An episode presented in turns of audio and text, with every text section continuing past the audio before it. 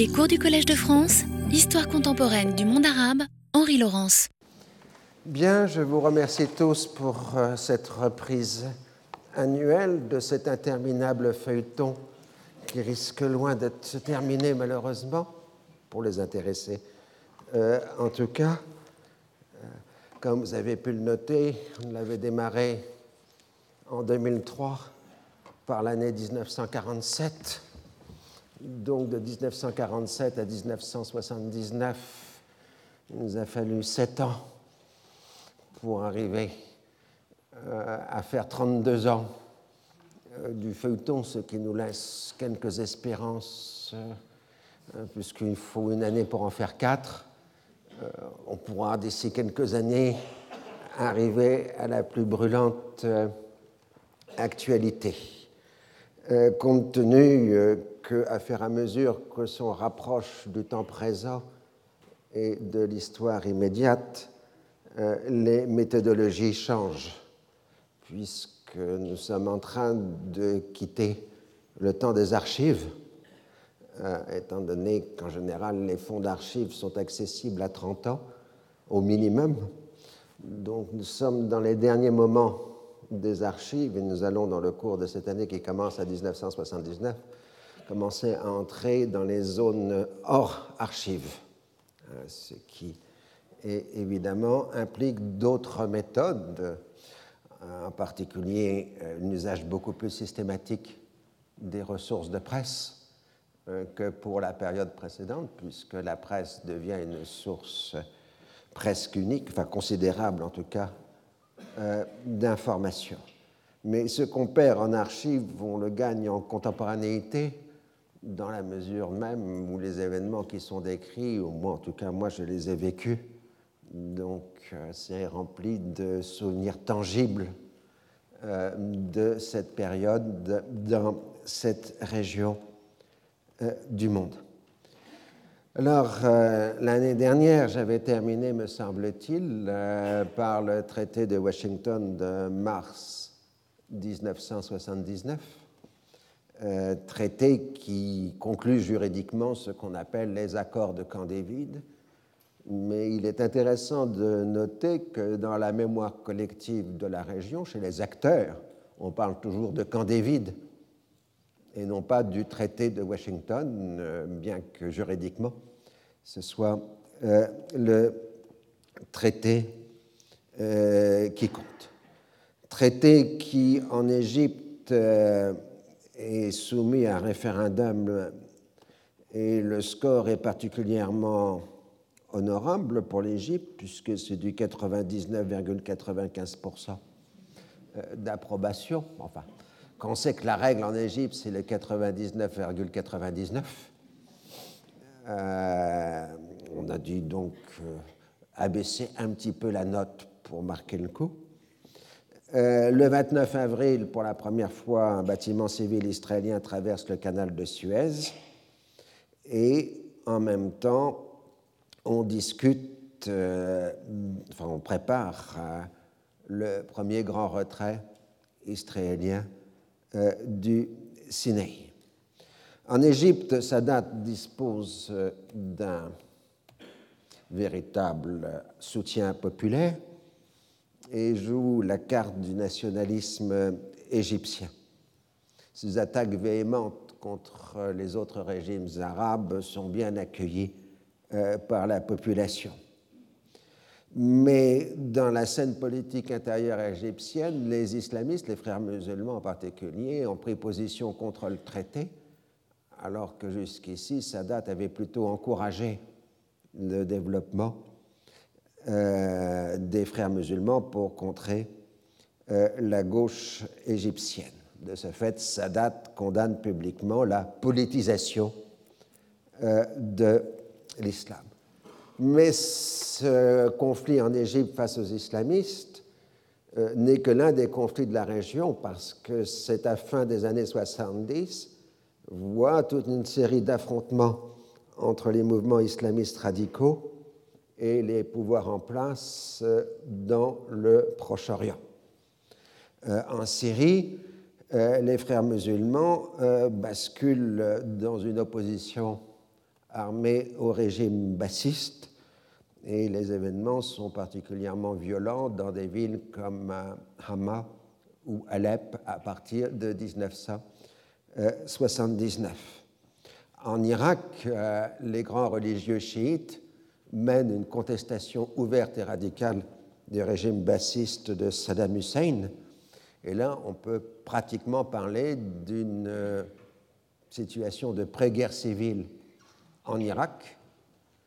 Euh, néanmoins, la répression extrêmement brutale du régime de Saddam Hussein écrasera cette amorce de rébellion. Donc, euh, le traité de Washington correspond dans une séquence historique très précise au moment où les régimes issus du nationalisme arabe se sont pratiquement maintenant totalement officialisés, routinisés, et que les forces de contestation sont passées du côté euh, des islamistes. Euh, au moment où on échange la ratification, les instruments de ratification du traité le 25 avril dans la zone tampon du Sinaï, euh, on commence à aborder le problème de l'autonomie de la Cisjordanie et de la bande de Gaza, donc des négociations qui doivent s'ouvrir entre l'Égypte et Israël à ce sujet. Et il est déjà très clair qu'il n'y aura aucun autre interlocuteur dans les discussions euh, sur euh, l'autonomie, euh, puisque la Jordanie a refusé d'y participer, et que les notables palestiniens des territoires occupés n'ont aucune illusion sur la politique israélienne et donc refusent aussi de participer aux négociations sur l'autonomie. Alors, en même temps, il faut toujours avoir l'idée dans toute cette période qu'il se passe quelque chose au Liban, hein, parce que le Liban est la principale scène armée euh, où se déroule un certain nombre d'aspects euh, du conflit. Et plus spécifiquement au Liban, c'est toujours la question de la zone sud du Liban, c'est-à-dire le Liban sud, occupé en partie par l'armée israélienne. Et euh, donc, euh, là vous avez là, sur cette mauvaise carte, pas peu lisible malheureusement, euh, la zone tenue par les milices pro-israéliennes au Liban Sud. Et depuis 1976, la question est celle du retour de l'armée libanaise dans cette euh, région. Euh, et euh, ce retour voit l'opposition en fait des différents acteurs du Liban Sud, plus feutrés. Des progressistes et de la résistance palestinienne, ce qu'on appelle à l'époque les forces communes, et ouverte de l'armée du Liban Sud, de la milice de Sanradad au service d'Israël. Et euh, entre les deux feux, en quelque sorte, vous avez la FINUL, donc la force intérimaire des Nations Unies au Liban, euh, qui essaye de négocier désespérément entre les différentes euh, parties présentes. Et à chaque fois qu'il y a des attentats en Israël ou dans les territoires occupés, les Israéliens procèdent à des représailles sur le euh, Liban. Et euh, donc, c'est la population civile libanaise en avril-mai 1979 euh, qui reçoit comme d'habitude, qui paye comme d'habitude le poids lourd, enfin le prix très lourd des représailles israéliennes. Et Begin a beau, le 7 mai 1979, à la tribune de la Knesset, invité le président Sarkis à négocier comme sa date l'avait fait, il indique aussi que l'Israël exige le retrait des troupes syriennes. Et pour la première fois, euh, Begin mentionne le fait qu'il faudrait expulser la population palestinienne du Liban, c'est-à-dire que pour la première fois officiellement, le chef du gouvernement israélien adopte le programme radical du jeune chef chrétien Bachir Gemayel, qui évidemment approuve la position de Begin. Alors, évidemment, trop tôt, à cette date, 79, pour penser à une nouvelle intervention massive d'Israël au Liban, mais cette prise de position de Menahem Begin montre que dès cette époque, on pense à cette nouvelle guerre du Liban euh, pour liquider le facteur euh, palestinien.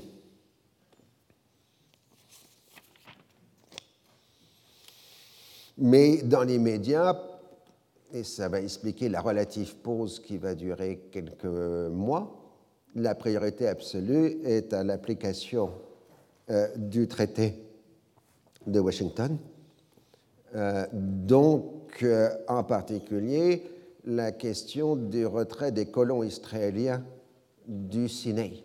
Le premier retrait israélien, normalement, ne touche pas les zones où il y a des colonies israéliennes. Néanmoins, ça c'est les subtilités de la politique, il existe une colonie illégale à proximité de la Riche, donc sur la Méditerranée, et le jardin de cette colonie illégale est dans la zone d'évacuation prochaine. Donc les colons essayent de bloquer l'évacuation. Euh, et il y a donc une épreuve de force entre le gouvernement israélien pour le jardin on s'entend bien, c'est un jardin dont il est euh, question. En tout cas, le 25 mai, le premier grand retrait israélien a lieu à El Arish. Euh, la population accueille avec enthousiasme l'armée égyptienne et le retour du drapeau égyptien. Et le même jour euh, commence à Beersheba donc dans le Negev, en Israël, le premier round des discussions sur l'autonomie. Autre élément du climat, c'est qu'on commence à ressentir sur le marché international les conséquences de la révolution iranienne. Euh, la révolution iranienne euh, a d'abord paralysé dans la phase montante de la révolution, la production du pétrole euh, en Iran. Donc, euh, en fait, l'Iran a cessé d'exporter euh, du pétrole.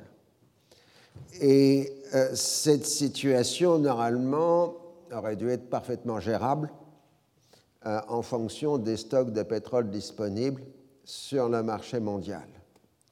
Mais cette crise d'approvisionnement a provoqué une hausse du prix du pétrole sur le marché libre du pétrole.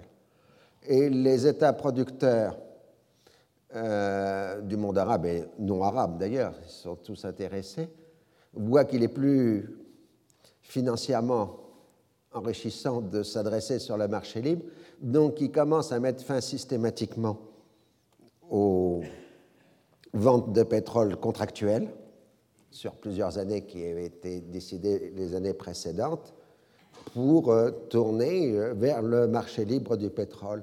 Et évidemment, en même temps, euh, ça provoque une spéculation intense sur le marché libre du pétrole. Donc, ce qu'on va appeler bientôt le second choc pétrolier est plus alimenté par un basculement qui va se révéler irréversible de la vente des pétroles sur le marché libre et non plus sur euh, la vente euh, régulée euh, par contrat de longue durée. Et bien évidemment, dans un premier moment, les pays producteurs vont bénéficier de cette hausse rapide du prix du pétrole sur le marché libre mais vont ensuite être victimes puisque quand les cours baisseront, ils n'auront plus à leur tour euh, les garanties euh, des contrats euh, de longue durée d'approvisionnement. Donc ceci pour vous mettre tout le climat de l'année 79. le 11 juin 79 se tient à Alexandrie la première session des discussions sur l'autonomie palestinienne. Alors les Égyptiens ont proposé l'hôtel le plus moderne de la ville pour tenir euh, euh, les discussions. C'est dans l'ancien palais royal de Farouk euh, Alexandrie à Montaza. Seul problème, c'est que l'hôtel s'appelle Palestine.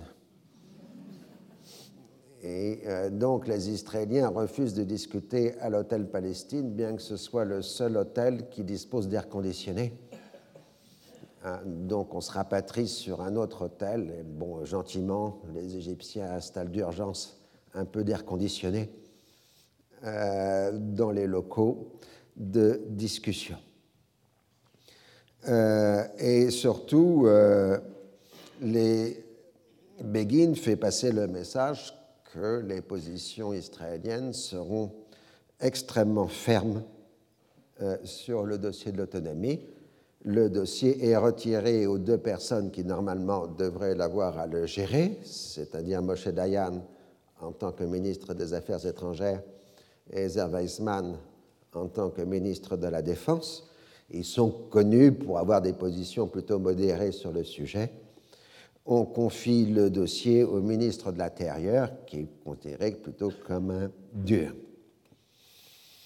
Et ensuite, les négociations vont alterner entre l'Égypte et Israël, mais en fait, c'est des négociations en vide de sens. Boutros Ghali, dans ses mémoires, à l'époque, il est l'un des négociateurs égyptiens, euh, fait l'assimilation à une scène de six personnages en quête d'auteur de Pirandello, je cite, Tout le monde jouait un rôle dans une pièce sans scénario. L'objectif était de gagner du temps et de masquer une vérité douloureuse, à savoir que l'on n'avait pas l'intention de résoudre le problème palestinien. Donc, ces discussions sur l'autonomie appartiennent plus au domaine des relations publiques. Elles sont le pendant nécessaire à l'application sur le terrain du traité de Washington. En revanche, ça date, mais évidemment tout son poids pour euh, l'application du traité du côté des intérêts nationaux égyptiens. Et à partir de ce moment-là, il rivalise d'amabilité auprès de Begin. Il va jusqu'à l'appeler par son prénom, ce qui choque euh, à Begin, qui est toujours euh, attaché au respect des formes. Et euh, donc la seconde phase a lieu de l'évacuation a lieu le 24 juillet ou 25 juillet sur la carte, vous voyez, 1979. Euh, donc ça, c'était l'évacuation de mai. Je pas, pas de... Excusez-moi. Donc la première phase était ici. La seconde phase est ici sur la carte du retrait israélien euh, du Sinaï. Et un nouveau problème technique s'est posé. Euh, le mandat de la force d'urgence des Nations Unies, la FUNU en français, euh, installée en 1974 dans le Sinaï, arrive à sa fin. Et comme la majorité de l'Assemblée des, acteurs des Nations Unies sont hostiles euh, au traité de Washington, il n'est pas possible de maintenir la FUNU euh, dans le Sinaï. Alors les États-Unis proposent comme remplacer la FUNU par en revenir à la plus vieille des forces de l'ONU présentes dans la région, c'est-à-dire l'ONUST, l'Organisation des Nations Unies pour le respect de la trêve, la surveillance de la trêve, l'ONUST, euh, rappelez qu'elle avait été créée par Bernadotte en 1948 et qui est toujours présente hein, à côté des autres forces euh, de l'ONU. Mais les Israéliens ne veulent pas de l'ONUST parce qu'elle dépend directement du secrétaire général de l'ONU et non pas du Conseil de sécurité. Donc, elle pourrait être retirée comme l'avaient été le, les casques bleus du Sinaï en juin 1967. Donc, on commence à discuter du remplacement de la force internationale par une force multinationale. pour un rappel de vocabulaire pour lequel je reviendrai plusieurs reprises, on fait la distinction entre force internationale et force multinationale. Quand on parle de force internationale, vous êtes dans le cadre de l'ONU. Quand on parle de force multinationale, vous êtes en dehors du cadre juridique euh, de l'ONU. Autre problème toujours, euh, l'ambassade d'Égypte à Ankara en Turquie est attaquée le 13 juillet par un commando palestinien l'Égypte accuse la Syrie d'être derrière euh, cette attaque et le 25 juillet, Zohir Morsen, qui était le chef de la Sarika, donc l'organisation euh, palestinienne d'obédience bassiste syrienne, est assassiné en France. Il euh, faut dire que c'était un homme qui n'avait pas de grandes préoccupations de sécurité et que c'était une époque où les terroristes fréquentaient plutôt les casinos euh, de la Côte d'Azur. Euh, et donc c'est à la sortie du casino qu'il a été assassiné. Euh, c'est pas comme aujourd'hui, ils vont se réfugier dans des caves quelque part dans le Waziristan. Ces chefs palestiniens avaient un mode de vie très relâché pour le moins.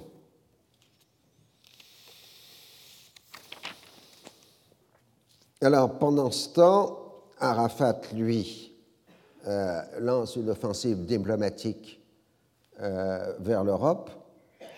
Et en juillet 1979, il fait sa première visite officielle dans un pays européen, l'Autriche, où il est reçu par le chancelier Kreisky et par Willy Brandt, le chancelier allemand. Enfin, non, à l'époque, il est président, l'ancien chancelier allemand euh, cette rencontre autrichienne a lieu dans le cadre de l'international socialiste, donc ce n'est pas une, invitation d'État. Mais néanmoins, il a été reçu pour la première fois par un chef d'État et par un ancien chef d'État. Et euh, on commence à discuter de la possibilité d'un nouveau texte de l'ONU qui intégrerait les droits des Palestiniens c'est-à-dire la fameuse question de la modification de la résolution 242. Et il est vrai que l'administration Carter, une fois le traité de Washington conclu, euh, essaye de faire quelques manœuvres exploratoires euh, dans ce sens. Ce qui fait que les Israéliens l'accusent euh, d'être plus intéressé par le pétrole du Moyen-Orient que par autre chose et le ministre de l'Intérieur israélien déclare publiquement que les États-Unis préfèrent les puits de pétrole, oily places, plutôt que les lieux saints, holy places.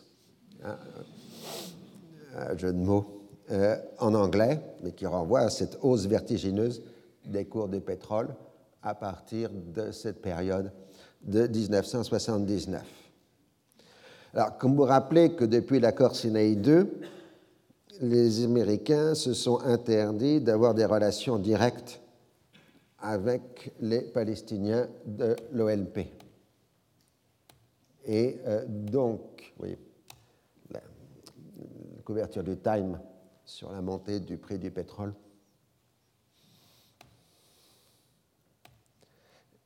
Et euh, donc, euh, l'accord Sinaï 2 leur interdit d'avoir des relations directes avec les Israéliens, mais des contacts, en fait, ont toujours été maintenus par le biais de personnalités indépendantes du gouvernement américain. Donc, n'étant pas officiellement mandatés par le gouvernement américain, ils peuvent rencontrer des responsables de l'OLP. Et une fois qu'ils ont rencontré les responsables de l'ONP, ils peuvent transmettre les messages à l'administration euh, américaine. Mais à New York même, l'OLP a une délégation permanente euh, aux Nations Unies. Et l'ambassadeur américain euh, à l'ONU, Andrew Young, qui est le premier noir américain à atteindre un poste de ce rang, euh, rappelait que dans le système américain, le représentant permanent des Nations Unies à l'ONU a le rang de membre du cabinet euh, c'est-à-dire donc l'équivalent de ministre dans notre propre euh, système. Et André Jung était l'homme euh, du rapprochement entre les États-Unis et le tiers-monde, hein, l'ancien leader des droits civiques aux États-Unis, a évidemment une grande ouverture vers les pays du tiers-monde. Et Jung a rencontré discrètement le représentant de l'OLP, au domicile privé de l'ambassadeur du Koweït à New York le 26 juillet. Il n'en a pas informé préalablement Carter et Cyrus Vance, le secrétaire euh, d'État. Dans la version que donnera Young, il n'a parlé que durant un quart d'heure avec le représentant de l'OLP. Mais les Israéliens, en fait, surveillent en permanence la délégation palestinienne à New York et selon toute probabilité, ils ont mis aussi sur écoute toutes les communications de la délégation euh, palestinienne. Donc au bout de quelques jours, les Israéliens organisent euh, la fuite de l'information comme quoi l'ambassadeur américain aurait rencontré le représentant de l'OLP. Et Jung affirme que c'était un fait du hasard, que ce n'était pas prévu à l'avance et euh, qu'il n'y a pas de modification de la politique américaine. Néanmoins, le gouvernement israélien adresse une protestation officielle euh, affirmant que l'ambassadeur américain a menti euh, publiquement. Furieux, Cyrus Vance exige de Jung qu'il démissionne, ce qu'il s'exécute le 15 août 1979. Pour l'administration Carter, c'est un coup très rude, euh, puisque Jung était extrêmement populaire dans la communauté noire américaine, et en même temps, toute la manœuvre diplomatique d'approche de l'OLP est paralysée. Mais les Israéliens aussi enregistrent des pertes dans cette affaire, puisque la démission d'André Young provoque une montée d'hostilité envers Israël et les Juifs en général dans la communauté noire américaine, euh, puisque Young était euh, à l'époque la personnalité la plus importante de la communauté noire américaine. Et on verra ainsi en octobre 1979 le révérend Jesse Jackson faire une tournée au Proche-Orient euh, les Israéliens refuseront de le recevoir, contrairement aux leaders arabes. Jackson pourra ainsi rencontrer Arafat et Assad. Et si le leader noir américain identifie la lutte des Palestiniens à celle des droits civiques aux États-Unis, il plaide aussi pour la non-violence et la coexistence pacifique avec Israël par ailleurs, euh, vous avez un vrai développement d'antisémitisme dans une fraction conséquente de la communauté noire américaine, euh, qui est en particulier alimentée dans des villes comme New York par des conflits de voisinage entre les quartiers noirs et les quartiers de peuplement juif euh, dans la grande ville. Alors, les Américains ont désigné un nouveau négociateur pour euh, l'autonomie, il s'agit de Robert Strauss, euh, qui a une bonne réputation de diplomate et euh, donc on sait que de toute façon c'est très largement fictif puisque tout le monde considère déjà que rien ne peut sortir de réellement important des négociations euh, sur l'autonomie. Euh, Arafat, lui, continue ses tournées européennes en septembre 1979, il est reçu, cette fois-ci officiellement, par un État européen qui est l'Espagne. Euh, et le fait que ce soit l'Espagne est dans la ligne du fait que l'Espagne de Franco a toujours maintenu d'excellentes relations avec le monde arabe, n'avait pas de relations officielles avec l'État d'Israël. Alors là, on n'est plus sous Franco en 79, on est dans les gouvernements de transition, dans la voie de la démocratisation de l'Espagne. On est à l'époque d'Adolfo euh, Suarez, mais disons que le fait que la diplomatie franquiste euh, a toujours maintenu de bons contacts avec les pays arabes a certainement euh, joué. Et en Europe, euh, un consensus général est en train de dessiner pour arriver à euh, une résolution européenne sur la question du Proche-Orient. La France de Giscard d'Estaing étant plutôt euh, favorable à une déclaration assez ferme sur ce sujet. Le septième sommet Sadat Begin a lieu à Haïfa 4-5 septembre 1979. L'atmosphère est vraiment cordiale. On rappelle les désaccords, mais on essaye surtout de résoudre les questions techniques issues du désengagement euh, dans le Sinaï. Euh, à l'ONU, euh, on discute de la question de Palestine à l'Assemblée générale de l'automne. Pour la première fois, les neuf membres, parce qu'on est à l'époque à l'Europe des neuf, de la, de la CE, donc, euh, euh, proposent d'ajouter quatre principes à la résolution 242, qui sont en fait des rappels de la Charte des Nations Unies, l'inadmissibilité de l'acquisition de territoire par la force, la nécessité de mettre fin à l'occupation israélienne des territoires occupés, le respect de la souveraineté, de l'intégrité territoriale et de l'indépendance de chaque État de la région et de son droit à vivre en paix dans des frontières sûres et reconnues. Les Palestiniens ont le droit à une patrie et le droit de jouer pleinement leur rôle par l'intermédiaire de ses représentants dans la négociation d'un règlement global. Et l'OLP est l'une des parties prenantes du conflit. C'est la nouvelle position de l'Union, enfin, ce n'est pas encore l'Union européenne, de la communauté européenne à l'époque.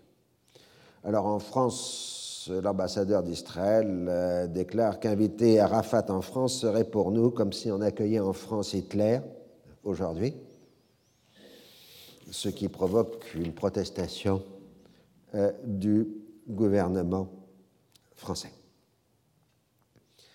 Au Liban, la violence est omniprésente. je suis obligé de le rappeler pratiquement à chaque fois que je parle du Liban, mais c'est bien une guerre permanente au Liban, une guerre multiple qui a lieu entre des acteurs très différents et en fonction d'intérêts très différents euh, dans l'ensemble du territoire libanais.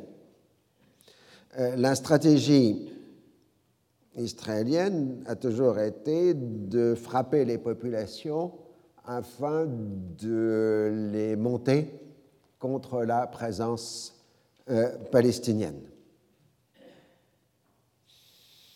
Et cette stratégie semble à l'automne 79 euh, porter ses fruits, puisque le mouvement chiite Amal, pour la première fois, commence à affronter directement les forces palestiniennes pour les chasser d'un certain nombre de sectaires. Et euh, donc, euh, on peut voir qu'il peut y avoir des transformations prochaines de la scène intérieure libanaise. Alors, dans ce cadre, l'administration Carter paraît toujours plus affaiblie après la chute de l'Iran comme on dit à l'époque, la perte de l'Iran, qui est un traumatisme égal à la perte de la Chine en 1948 euh, pour les États-Unis.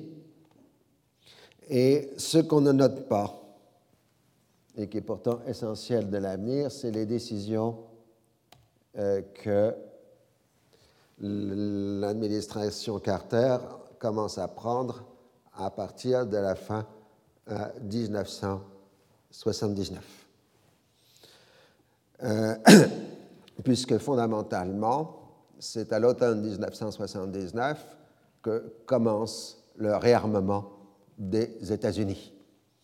Euh, pour rappeler la, ligne après la fin de la guerre du Vietnam, le budget militaire américain avait très nettement baissé et l'effort militaire américain avait considérablement diminué face aussi aux montées du pacifisme euh, après la guerre du Vietnam.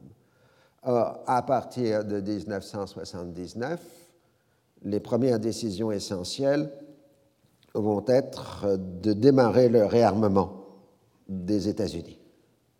Euh, ça va être essentiel pour l'avenir parce que, on le verra ensuite, l'administration Reagan va accélérer le réarmement des États-Unis et lancer une nouvelle lutte de compétition avec l'Union soviétique. Alors, postérieurement, les gens auront en mémoire surtout l'action de l'administration Reagan, mais en réalité, le lancement a été fait à partir de 1979. Autre chose importante, c'est que l'administration Carter semble impuissante face à la montée de l'inflation mondiale, euh, donc aux États-Unis évidemment, et face à la hausse du prix euh, du pétrole en 1979. Or, on ne note pas l'importance en 1979 de la désignation comme directeur de la Réserve fédérale des États-Unis de Paul Volcker par Carter. Et Paul Volcker a été chargé de briser l'inflation américaine. Donc au passage l'inflation mondiale. Et euh, donc, euh, ce qu'on n'a pas compris sur le moment, c'est qu'en même temps que commence le réarmement américain, euh, commence une phase de politique monétaire restrictive avec hausse accélérée des taux d'intérêt américains qui va provoquer dans la foulée une hausse accélérée des taux d'intérêt mondiaux, euh, qui va amener la généralisation dans les années 1980 des politiques anti-inflationnistes euh, dans le monde industrialisé. Et à partir de, en même temps, la hausse accélérée des taux d'intérêt mondiaux menés politique directement dirigée par les États-Unis va avoir de multiples conséquences, puisque dans un premier moment, nous le verrons, pour ceux qui se rappellent cette période, cette hausse accélérée va casser l'économie des pays du tiers-monde en créant une gigantesque crise de l'endettement euh, des pays du tiers-monde. La seconde conséquence, c'est que cette politique monétaire américaine va amener l'effondrement de l'économie du bloc de l'Est, euh, et ensuite de l'Union soviétique, parce qu'ils sont obligés de s'endetter à des taux euh, de plus en plus élevés auprès des banques occidentales. Euh, et donc, dès 1980, nous on verra en Pologne les premières conséquences de la politique monétaire américaine, puisque c'est pour essayer de limiter l'endettement de la Pologne, que le gouvernement polonais essaye de rétablir la, liberté des, enfin, la vérité des prix, pas la liberté des prix, euh, en Pologne, donc de mettre fin aux subventions, ce qui va provoquer les émeutes ouvrières de Gdansk et l'apparition du mouvement Solidarité euh, en Pologne. Donc, euh, Ceci pour la mémoire collective, même si on s'éloigne un peu de notre sujet, mais évidemment tout est lié. Les deux décisions américaines essentielles prises par l'administration Carter à l'automne 79, le réarmement américain et la lutte contre l'inflation, seront les deux moteurs qui vont façonner les années 1980 et qui vont conduire directement dans la seconde partie des années 1980 à la chute de l'Union soviétique. Mais bien évidemment, comme d'habitude, les contemporains ne peuvent pas le savoir. Euh, c'est le bonheur des historiens de voir que les gens ont pris des décisions sans comprendre les conséquences, parce qu'il est tout à fait probable que si on avait dit au président Carter en 1979 que les deux décisions qu'il avait prises allaient conduire dans moins de dix ans à la chute de l'Union soviétique, il aurait considéré son interlocuteur comme fou. Euh, mais c'est important à noter rétrospectivement, puisque nous sommes maintenant dans ce qu'on appelle la Seconde Guerre froide, c'est-à-dire l'ultime phase de la guerre froide. Alors, euh, du côté israélien, on essaye de renforcer euh, le contrôle de la Cisjordanie, et on voit bien la contradiction théorique de la politique israélienne, puisque d'un côté, on est censé discuter une autonomie de la Palestine, enfin des territoires occupés, et de l'autre côté, on essaye de détruire systématiquement toutes les infrastructures politiques palestiniennes qui pourraient permettre de constituer un embryon d'État euh, dans les territoires euh, occupés. C'est-à-dire qu'on empêche l'émergence de tous ceux qui pourraient être des interlocuteurs d'une autonomie euh, palestinienne.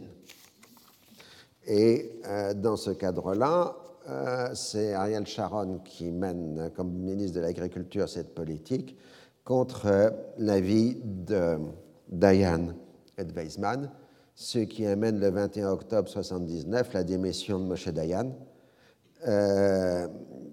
qui de toute façon n'a plus que deux ans à vivre puisqu'il est atteint d'un cancer et qu'il va progressivement se retirer euh, de la scène euh, politique. Euh, parallèlement, la colonisation de la Cisjordanie est accélérée, même si les chiffres de l'époque, évidemment, paraissent dérisoires par rapport aux chiffres d'aujourd'hui. Il y avait 5023 colons en 77, 10 000 en 1979, 16 000 en 1980. L'intention proclamée du gouvernement israélien est de provoquer des faits irréversibles dans les territoires occupés. Et dans les territoires euh, occupés, on cherche à supprimer donc euh, les embryons de mouvements nationalistes, ce qu'on appelait à l'époque le Front national palestinien, qui a été ensuite remplacé par le Comité d'orientation nationale, qui est plutôt d'obédience fata. Euh, la situation paradoxale de l'économie des territoires occupés euh, se révèle dans l'action éducative. Traditionnellement, les Palestiniens, dès la période de la fin du mandat britannique, avaient beaucoup investi dans l'éducation. Euh, mais surtout, l'occupation israélienne, et on retrouve le même phénomène qu'on avait eu pour les Arabes israéliens, euh, gèle l'évolution démographique euh, des territoires occupés. Les populations ne peuvent pas bouger. Donc ça limite l'exode rural et donc les villages grossissent en permanence parce qu'il n'y a pas d'exode rural alors que la population euh, continue euh, d'augmenter. Par ailleurs, les revenus agricoles continuent de diminuer, d'où la volonté des gens de se tourner vers une meilleure éducation. Et on essaye de faire l'éducation sur place parce que le slogan palestinien par excellence dans cette période, c'est la volonté de tenir bon, le soumoud. Ça veut dire vraiment s'entêter, tenir bon, faire face euh, à l'occupation euh, israélienne.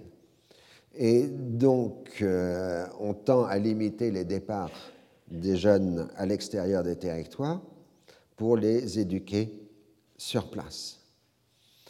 Mais une fois qu'on les a éduqués sur place, d'où le développement d'universités privées puisqu'il n'y a pas d'université d'État en Cisjordanie par définition, euh, dans les territoires, euh, les jeunes sortis des universités n'ont que de peu de débouchés euh, dans l'économie des territoires.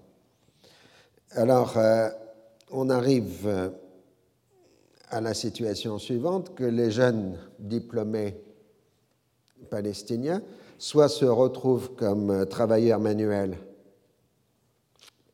dans l'économie israélienne comme travailleurs quotidiens, au sens quotidien du terme. Ils peuvent travailler dans la journée, mais ils doivent rentrer tous les soirs euh, dans les territoires.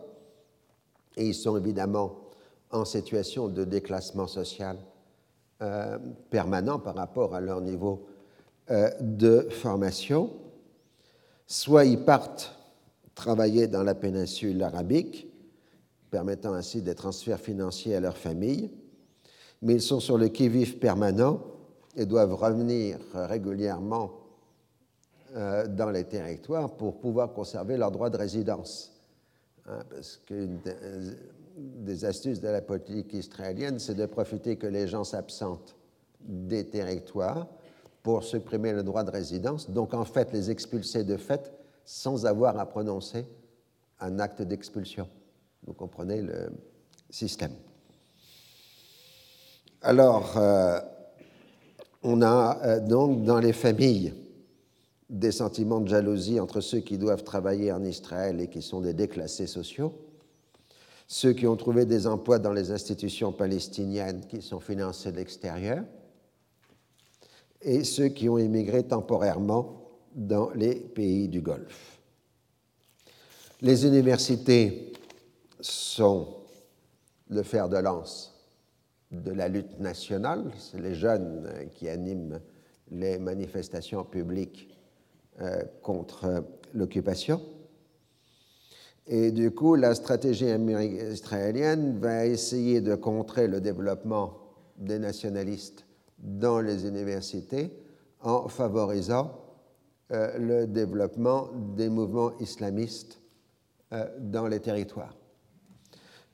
On va ainsi voir dans la bande de Gaza les autorités israéliennes encourager le développement des frères musulmans, en particulier ceux du groupe autour du Cher Yassine, euh, puisque ces islamistes sont apolitiques et qu'ils sont prêts à faire le coup de poing contre les nationalistes du Fatah, considérés euh, comme euh, trop laïque. On voit ainsi en janvier 1980 des étudiants islamistes saccager les bureaux du Croissant Rouge palestinien à Gaza, qui est le Croissant Rouge étant la principale organisation humanitaire palestinienne, euh, qui est évidemment d'obédience nationaliste. Et par ailleurs, les manifestants islamistes incendient des cafés, des hôtels et un cinéma. Et donc les Israéliens se félicitent euh, du développement de, l'islamisme dans la bande de Gaza, euh, puisque ça limite euh, le rôle du Fatah et de l'extrême gauche palestinienne dans cette région. C'est exactement ce qu'il ne fallait pas faire, puisqu'en fait, ces étudiants islamistes seront la matrice d'où sortira le Hamas à la fin des années 1980. Euh, Mais il est incontestable que dans cette période, euh, ils ont été pour le moins tolérés par euh, l'administration militaire israélienne, voire même dans un certain nombre de cas encouragés. Ce qu'on appelle dans la région la politique de l'erreur de calcul. La politique de l'erreur de calcul, qui est une des grandes théories d'analyse des systèmes politiques des Moyen-Orient, Politic of Miscalculation euh, en anglais, auquel j'adhère totalement euh, en disant que fondamentalement c'est une politique de l'erreur de calcul euh, qui est menée par tous les acteurs régionaux et internationaux au Moyen-Orient. Mais là encore, l'historien sait que c'est une erreur de calcul. Ah, c'est notre avantage. Nous sommes très bons pour prévoir le passé. Euh, donc, euh, En dehors du soutien aux islamistes, les autorités israéliennes en Cisjordanie vont commencer à encourager l'émergence de ce qu'on appelle des ligues de village, euh, qui officiellement permettraient la représentation des villages auprès des autorités militaires et favoriseraient leur développement économique. Ces ligues sont définies comme apolitiques, mais elles sont financées par les autorités d'occupation. Elles tirent leur recrutement de la nécessité pour les villageois de passer par elles pour obtenir les multiples autorisations qui ponctuent leur vie quotidienne. Et dans la pensée du gouvernement israélien, c'est avec ces apolitiques qu'on le négociera ensuite l'autonomie palestinienne, ce qui est évidemment une contradiction. Comment peut-on négocier politiquement avec des gens définis comme apolitiques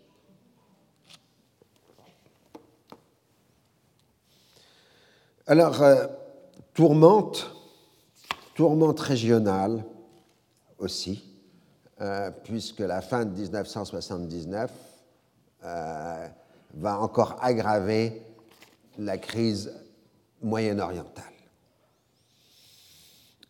ça va commencer en Irak avec le fait que le vieux président Bakr démissionne officiellement pour raison de santé. C'est d'ailleurs à peu près le seul chef d'État irakien qui aura démissionné euh, de la carrière. Généralement, les autres sont assassinés ou exécutés après, ou en tout cas renversés. Euh, a été gentiment sommé de céder la place à son cousin Saddam Hussein, euh, qui a maintenant la volonté de prendre tous les leviers du pouvoir, même s'il en contrôlait déjà largement euh, ces leviers auparavant. Mais ce qui a amené la chute de Bakr, c'est le fait que depuis le sommet de Bagdad, théoriquement, il y a une réconciliation entre la Syrie et l'Irak bassiste. Et euh, Saddam Hussein, arrivant au pouvoir, va évoquer un complot syrien destiné à s'emparer des pouvoirs à Bagdad. Et donc, il va commencer sa prise de pouvoir à la fin juillet en liquidant une bonne partie des membres du Conseil de commandement de la Révolution pour complot, conspiration euh, avec des puissances étrangères. La scène est célèbre. Les pauvres gars, il avait réuni le Conseil de la Révolution et puis il les appelait les uns après les autres. Ils étaient dans la pièce à côté où ils étaient exécutés immédiatement ce n'était pas un tendre. Ah. Le tout a été filmé. Et euh, donc, à partir du mois d'août, l'Irak commence à dire que le complot est un complot syrien. Euh, alors qu'en Syrie, Assad, lui qui est lancé dans une lutte à mort contre les frères musulmans, va essayer de contrer la menace islamiste en se rapprochant de l'Iran révolutionnaire. Or, cet Iran révolutionnaire est l'ennemi de l'Irak. Euh, et donc, euh, le rapprochement qui s'amorce entre la Syrie et l'Iran à la fin 79 est un facteur qui aggrave la tension entre, euh, entre les deux régimes bassistes. En Iran même, on est en pleine phase révolutionnaire c'est-à-dire que le pouvoir révolutionnaire, depuis la chute du Shah, essaye de contrôler le pays, et ça implique euh, une violence, enfin une politique de terreur, terreur contre les opposants, enfin d'abord contre les tenants de l'ancien régime du Shah, qui sont exécutés massivement, euh, terreur contre ceux qui ont participé à la révolution, mais qui pourraient constituer des concurrents euh, de la ligne de l'imam Khomeini, et terreur euh, contre les différents mouvements autonomistes régionaux de l'Iran, en particulier les Kurdes euh, ou les Balouches, c'est-à-dire les non-iraniens, qui sont soumis à une véritable terreur alors qu'ils exigent l'autonomie, voire l'indépendance euh, en Iran. Dans tout ça, l'ancien Shah d'Iran est devenu un embarras pour la politique américaine. Euh, le régime révolutionnaire iranien exige qu'on lui livre l'ancien monarque et euh, les États-Unis, évidemment, refusent.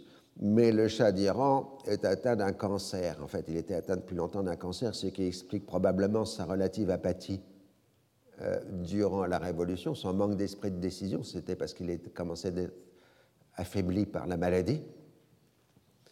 Et euh, donc, euh, le seul endroit, dit-il, où il pourrait avoir un traitement correct, c'est sur le sol des États-Unis. L'administration Carter ne veut pas entendre euh, parler d'une entrée du Shah d'Iran aux États-Unis, mais les amis américains du Shah, Henry Kissinger en tête, exigent que l'on accepte le Shah sur le sol américain pour des raisons humanitaires. Et le 22 octobre, euh, Reza est admis dans un hôpital de New York, ce qui provoque les protestations officielles du gouvernement Mais surtout, le 4 novembre 1979, les étudiants révolutionnaires iraniens s'emparent de l'ambassade des États-Unis à Téhéran et l'affaire tourne à la prise d'otages.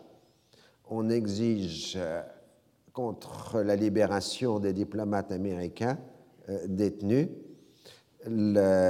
qu'on cède le Shah C'est le début de la crise des otages qui va durer 444 jours euh, et qui va être une grande humiliation pour la politique américaine.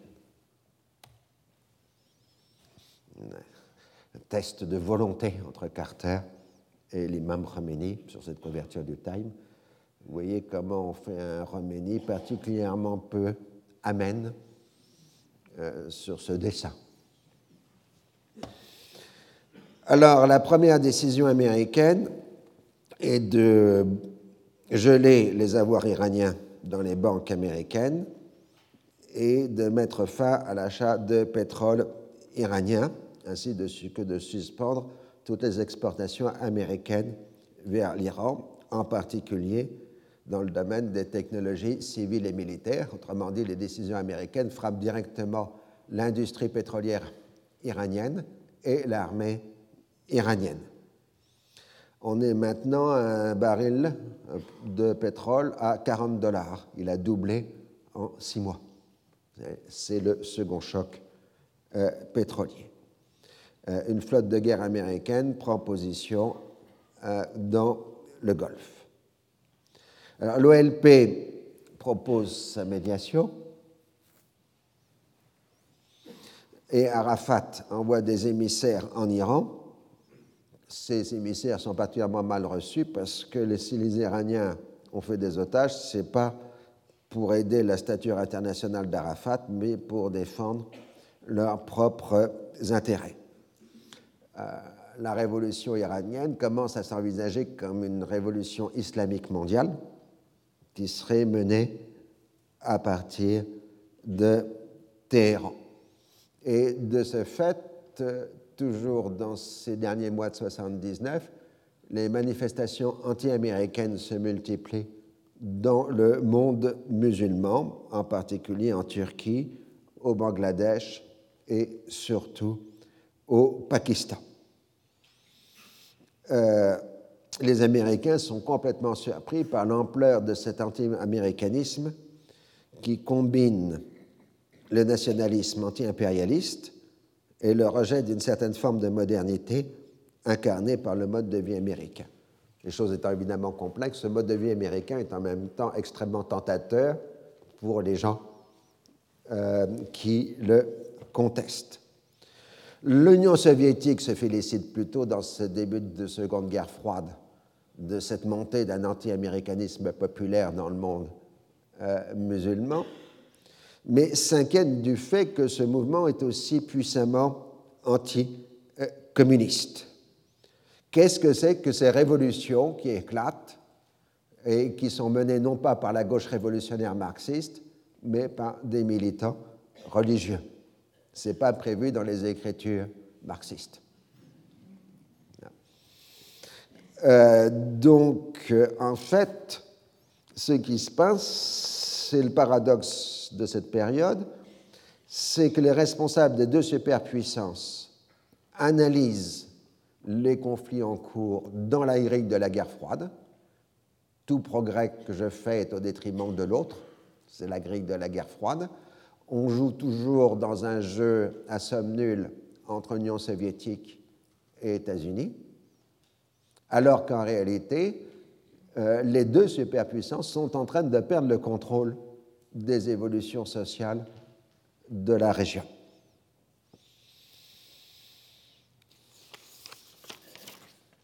Et on le voit très bien au moment de l'ouverture du dixième sommet arabe à Tunis, où on a les sujets routiniers, le Liban, la Palestine, etc.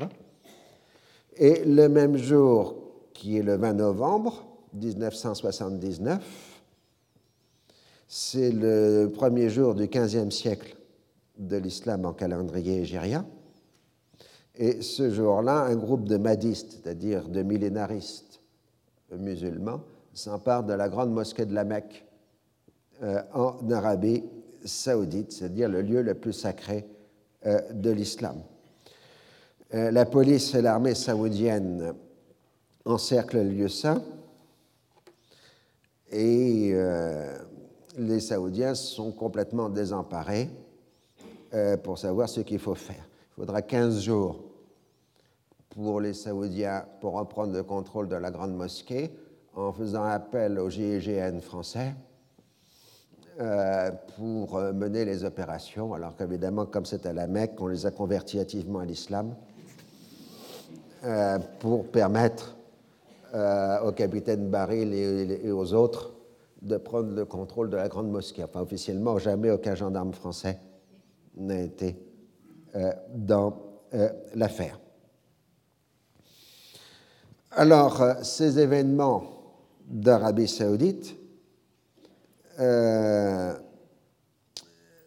montre, enfin, dissimule les autres réalités, qu'un nouveau bloc est en train de se constituer dans la région, un bloc paradoxal, puisqu'il est composé de la Jordanie et de l'Arabie saoudite, qui sont les alliés arabes modérés, entre guillemets, des États-Unis, et de l'Irak de Saddam Hussein, ce bloc en constitution se met en opposition frontale à l'expansion islamique révolutionnaire de régime de Téhéran.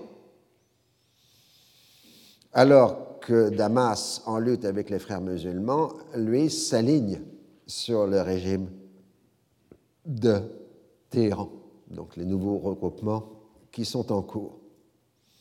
On parle même de l'envoi de militants iraniens au Liban Sud, ce qui provoque la protestation euh, des autorités libanaises.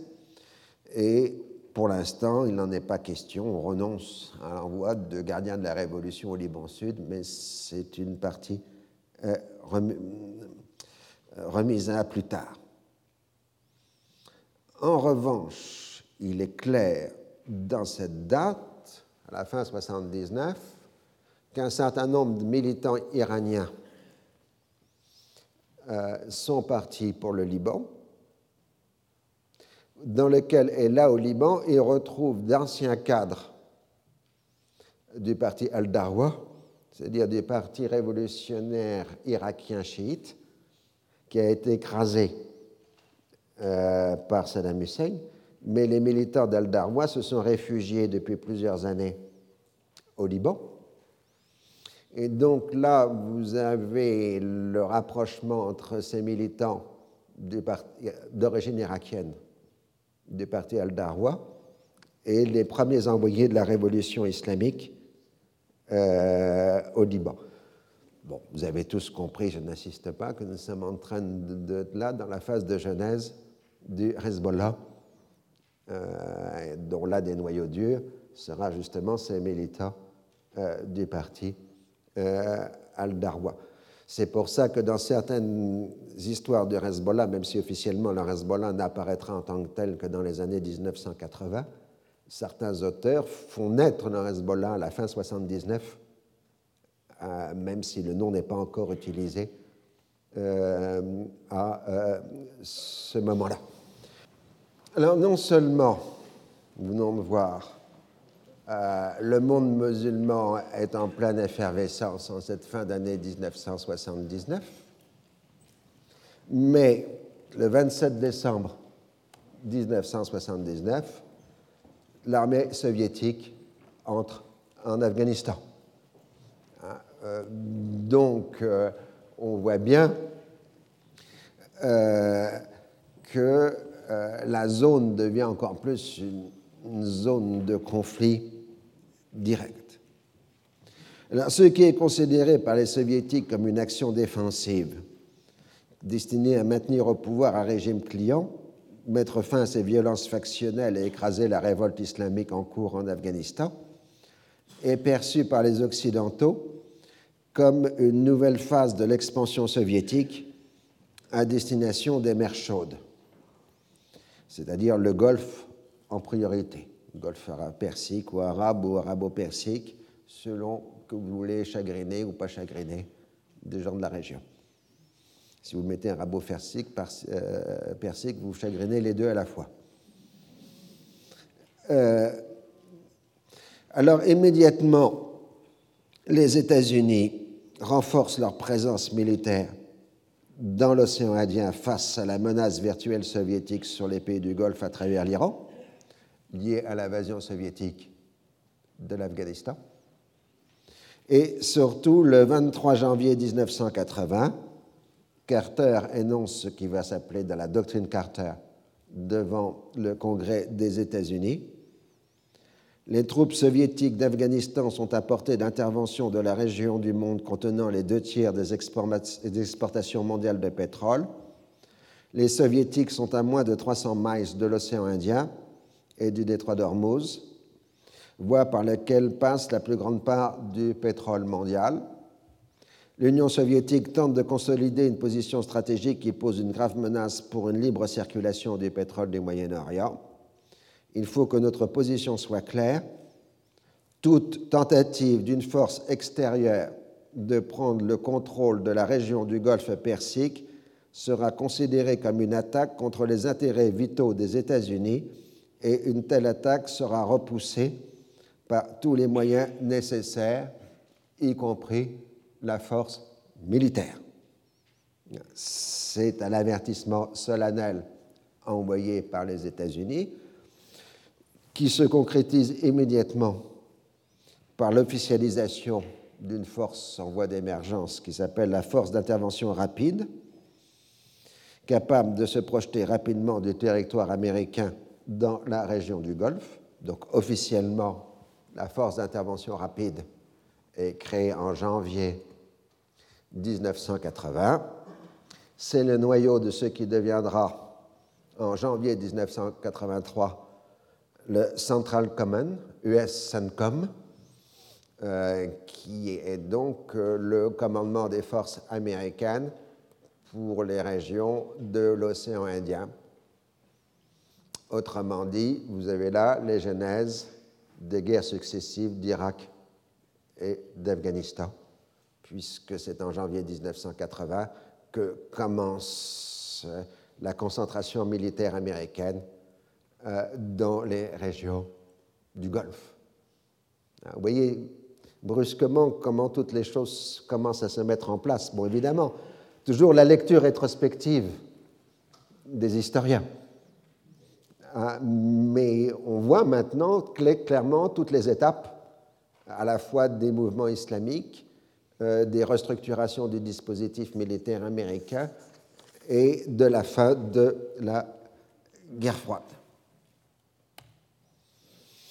Car maintenant, la détente est définitivement terminée pour les États-Unis. Détente était un mot français utilisé par la langue politique américaine depuis l'époque de Nixon euh, pour signifier euh, c'est pour ça que même en anglais, ça s'écrit avec un accent. Euh, il y avait l'amiral Sanguinetti qui disait qu'en France, en France, la détente, ça servait à tirer.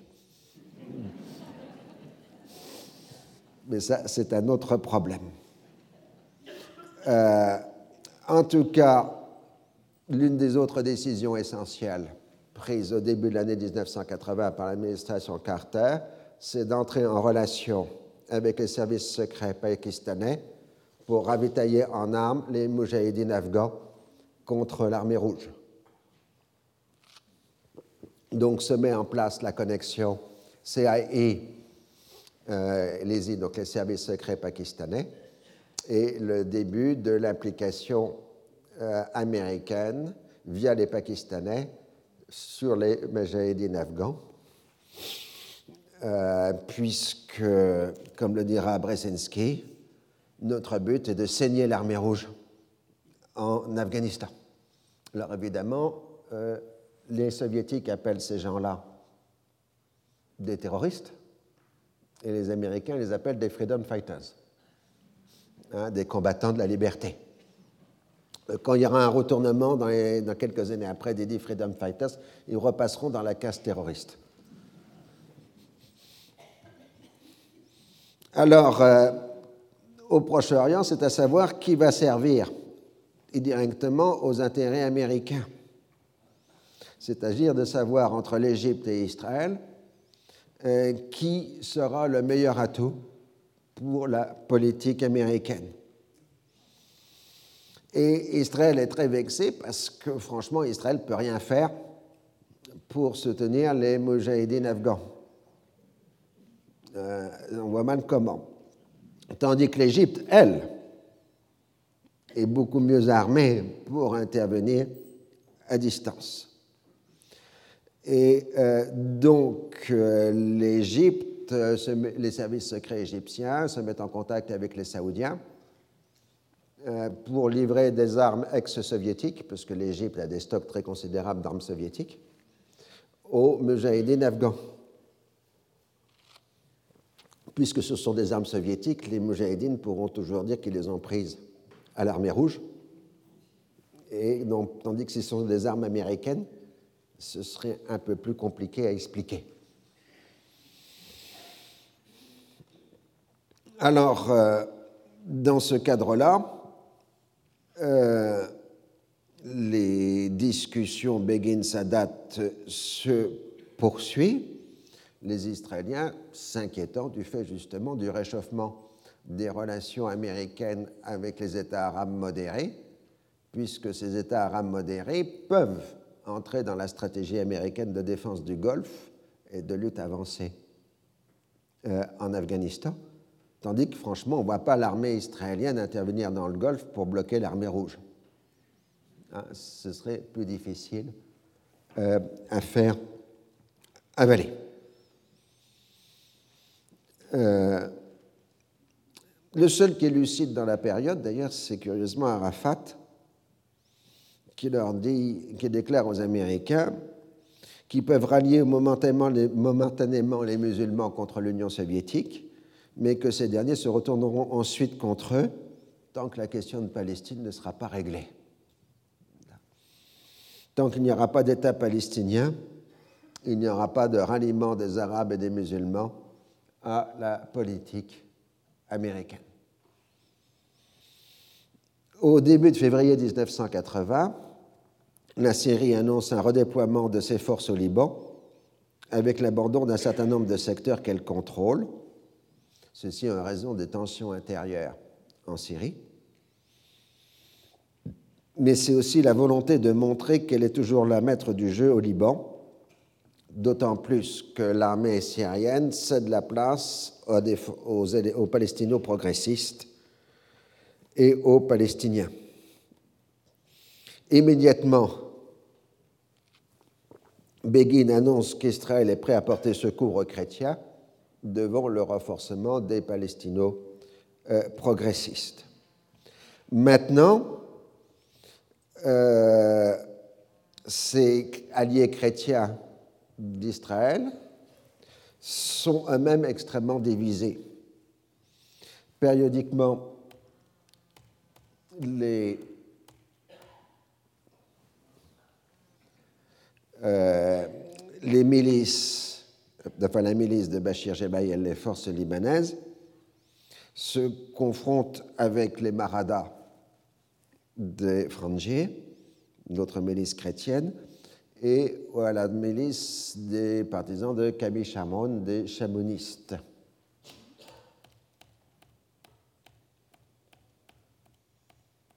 Je n'ai pas de nom ici. Désolé. Et euh, on a donc une situation caractéristique euh, des problèmes de la guerre civile libanaise, euh, qui est que les gens interprètent la guerre du Liban comme l'affrontement de blocs confessionnels, alors qu'en réalité, les violences sur le moment sont plus des violences interchrétiennes d'un côté et intermusulmanes de l'autre, quand par exemple Amal combat les Palestiniens et les progressistes au Liban Sud ou à Beyrouth, tandis que parallèlement, les milices chrétiennes s'opposent les unes aux autres pour le contrôle euh, du euh, secteur chrétien. Néanmoins, en février, euh, je sais pas la photo que je cherchais.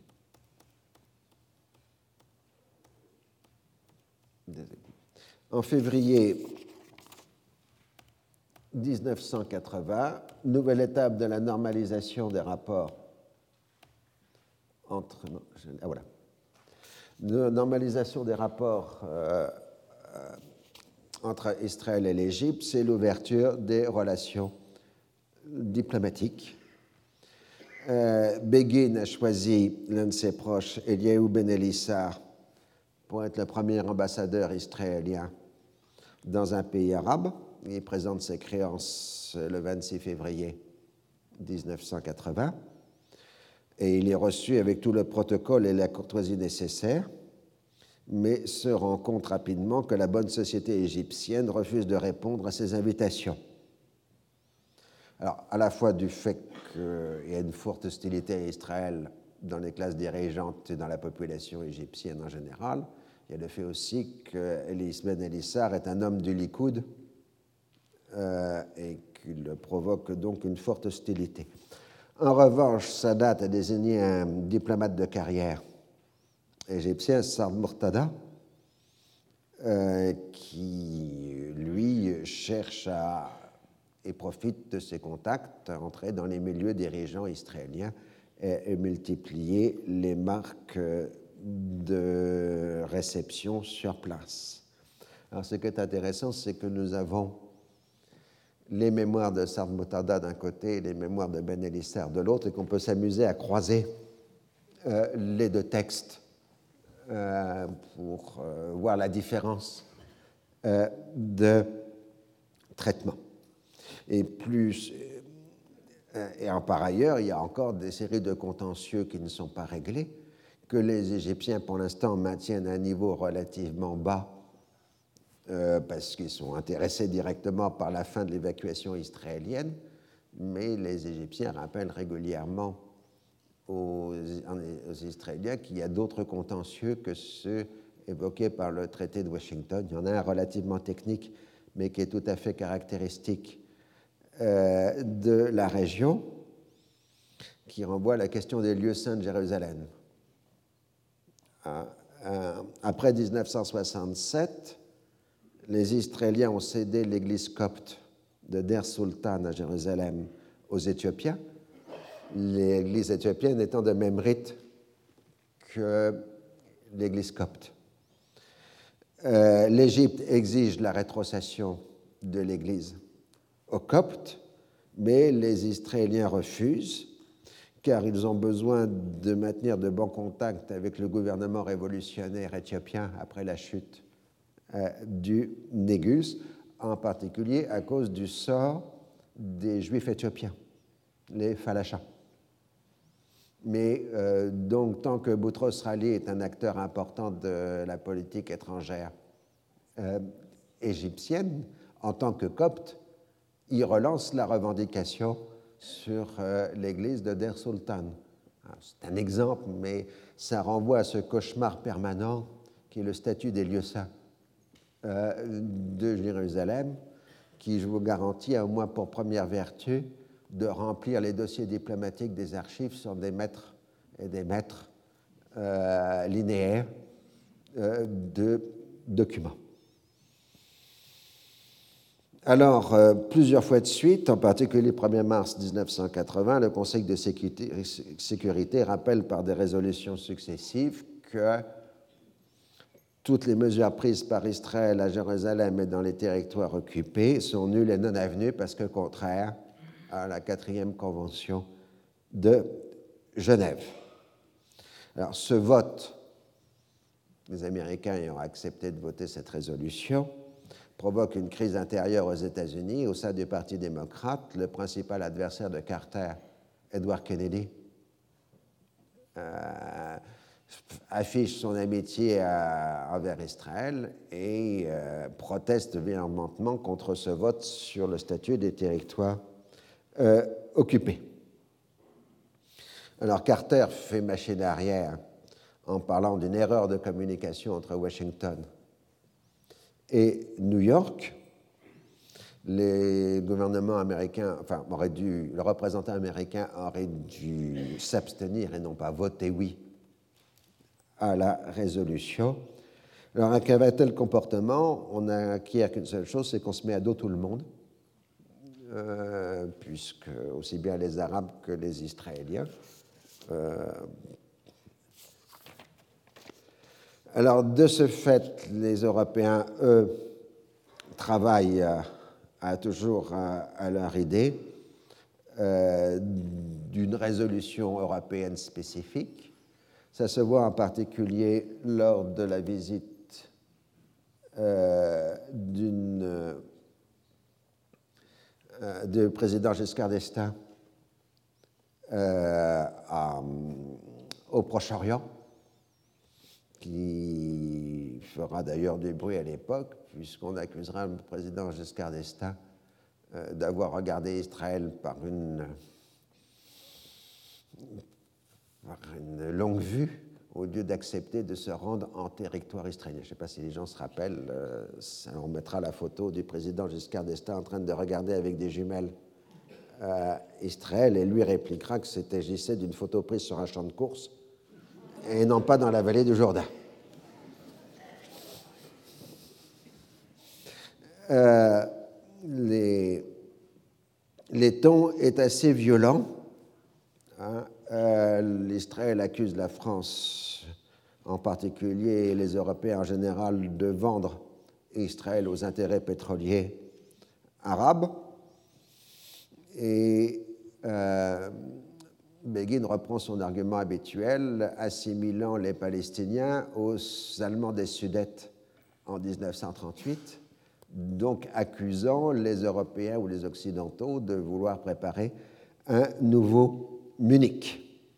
Et d'ailleurs, on voit très bien encore le renforcement de la ligne dure dans le gouvernement israélien avec la désignation d'Itzhak Shamir comme ministre des Affaires étrangères après la démission de Dayan euh, le 10 mars 1980, l'ancien chef du groupe Stern euh, avait voté contre la ratification des accords de Camp David et du traité de Washington en tant que député. Donc, en tant que ministre, il est chargé d'appliquer une politique contre laquelle il a voté en tant que député.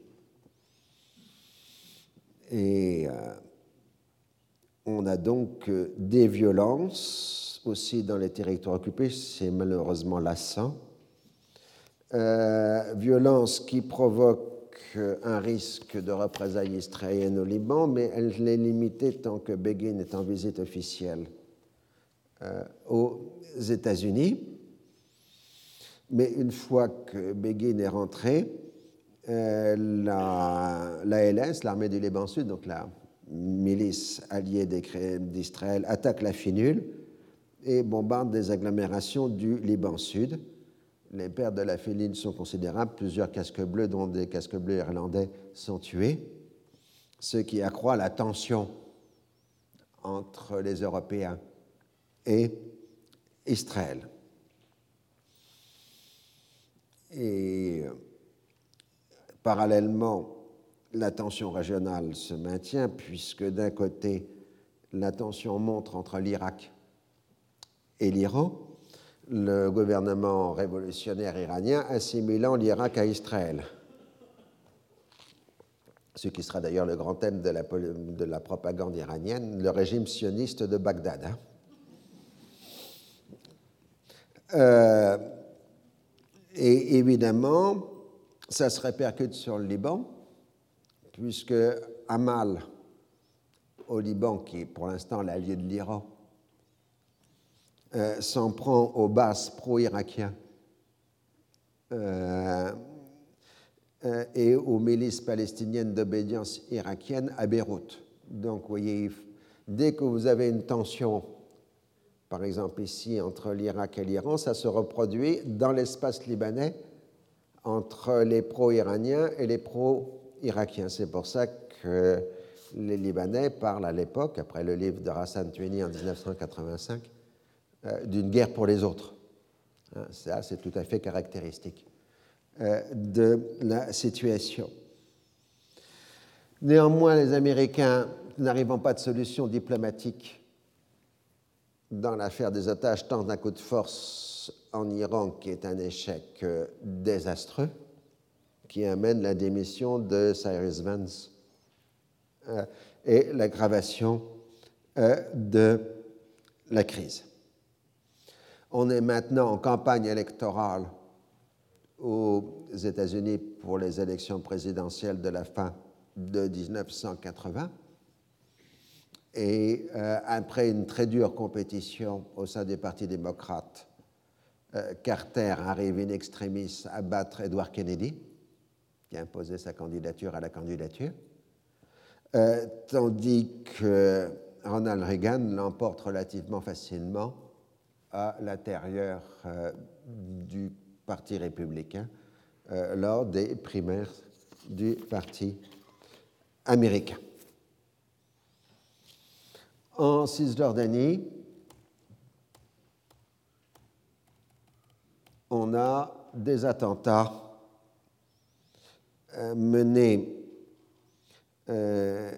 contre des colons extrémistes de Hébron le 2 mai, ce qui fait six morts dans leur rang, ce qui provoque l'expulsion immédiate des maires d'Hébron, de Kralkoul et de l'imam d'Hébron, Rajat Amimi, par les autorités israéliennes. Ces trois personnalités des territoires sont expulsées par hélicoptère au Liban dès le 3 mai. Je suis en violation même de la loi israélienne puisqu'aucun acte juridique n'a été fait. Euh, et euh, ça va provoquer évidemment une nouvelle tension. Dans ce cadre, on pense aujourd'hui, rétrospectivement, que l'attentat d'Hébron contre les colons, qui a été revendiqué par le Fatah, a été en fait monté par un groupe qui s'appelle la Brigade du djihad islamique, euh, qui est en effet un mouvement d'obédience Fatah, mais d'inspiration islamiste. Hein. Le Fatah, c'est un peu un parti attrape-tout. Et là encore, c'est un signe. On voit apparaître euh, les mouvements islamistes euh, dans le secteur.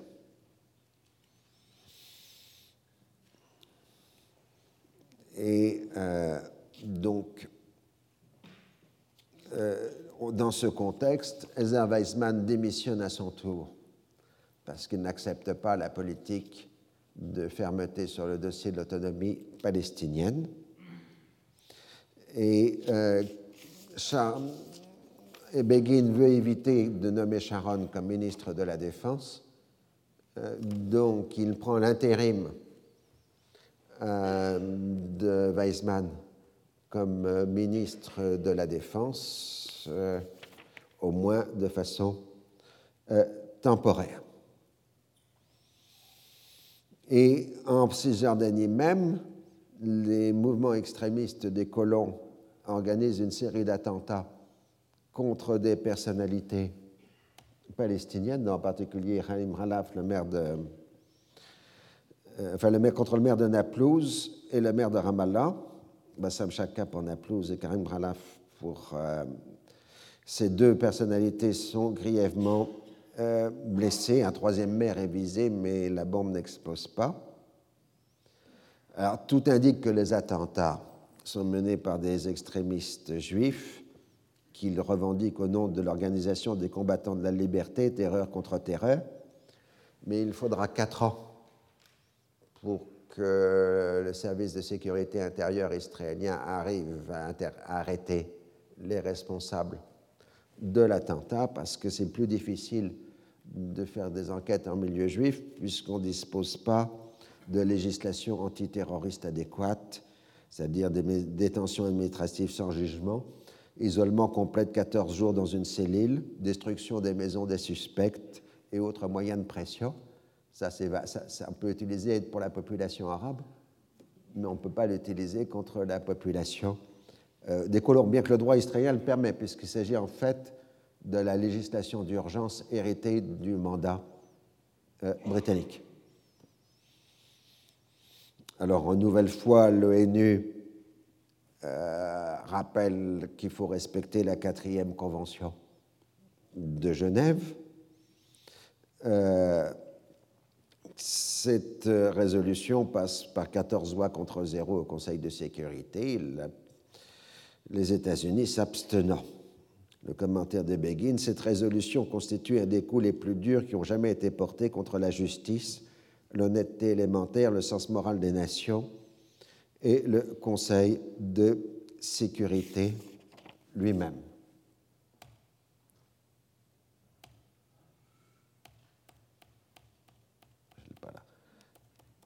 Et ensuite, l'Europe, après le vote, sous l'impulsion française, arrive à ce qu'on appelle la, déclaration de Venise du 12-13 juin 1980 lors du sommet européen euh, de Venise, donc ce qui va être appelé dans l'histoire la déclaration de Venise, qui se place dans le cadre du dialogue euro-arabe et la nécessité d'en développer la dimension politique et euh, donc cette déclaration de Venise, j'en cite quelques extraits, elle est longue évidemment. Le moment est venu de favoriser la reconnaissance et la mise en œuvre de deux principes universellement admis par la communauté internationale, le droit à l'existence et la sécurité de tous les États de la région, y compris Israël, et de la justice pour tous les peuples, ce qui implique la reconnaissance des droits légitimes du peuple palestinien je cite, le problème palestinien, qui n'est pas un simple problème de réfugiés, doit enfin trouver une juste solution.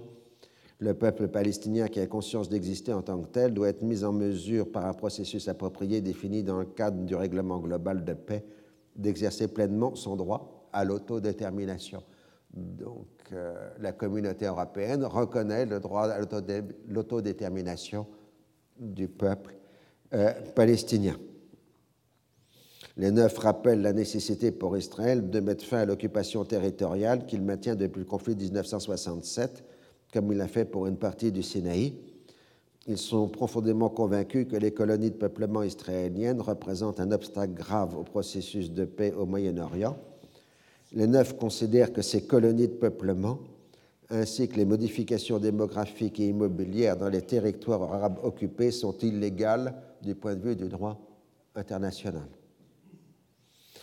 Donc cette déclaration reprend les grands thèmes déjà évoqués euh, à euh, l'ONU et s'est fondée sur le principe de l'exigence de la double reconnaissance, reconnaissance des Palestiniens par les Israéliens et reconnaissance des Israéliens par les Palestiniens.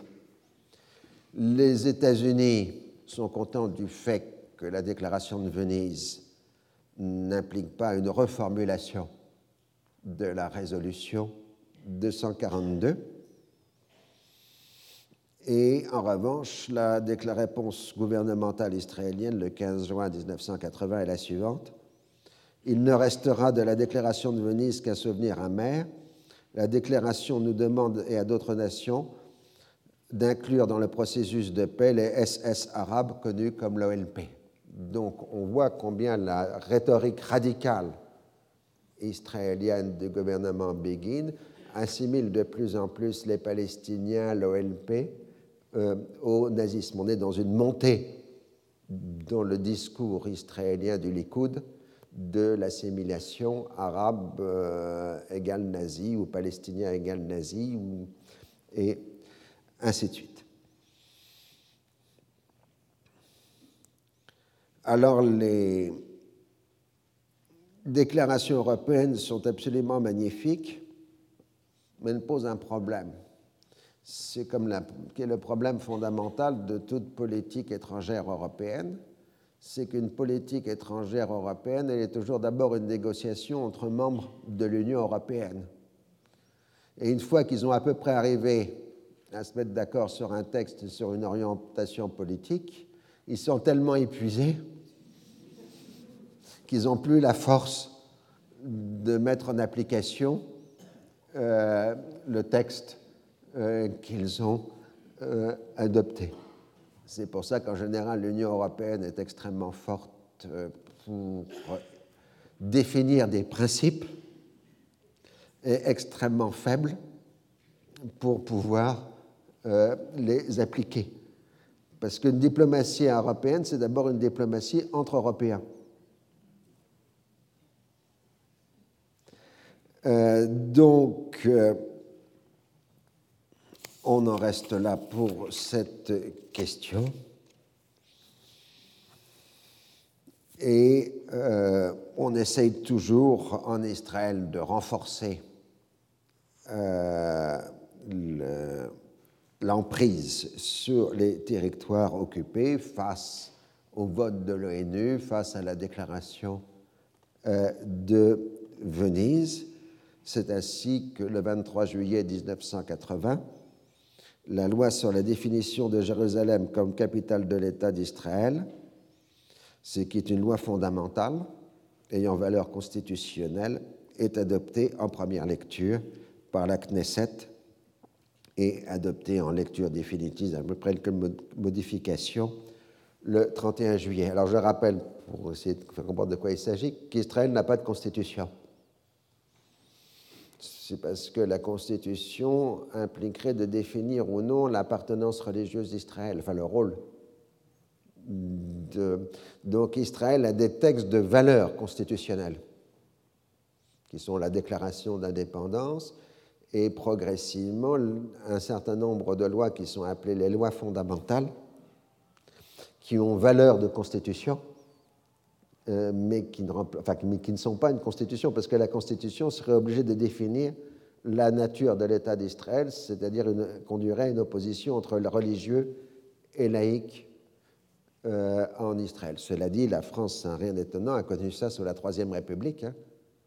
Euh, la constitution de la Troisième République n'était qu'une série de lois fondamentales et non pas une constitution proprement dite c'est pour ça que c'était la plus courte des constitutions françaises. Ce qui fait d'ailleurs que la Troisième République avait été le régime le plus long euh, que la France avait connu. c'était une plaisanterie de constitutionnalistes qui disait que la durée d'un régime est inversement proportionnelle à la taille de sa constitution. Ah, euh, mais bon, la Ve République est en train de progressivement de rattraper la Troisième, donc euh, la plaisanterie n'est plus si valide. Euh, que euh, cela.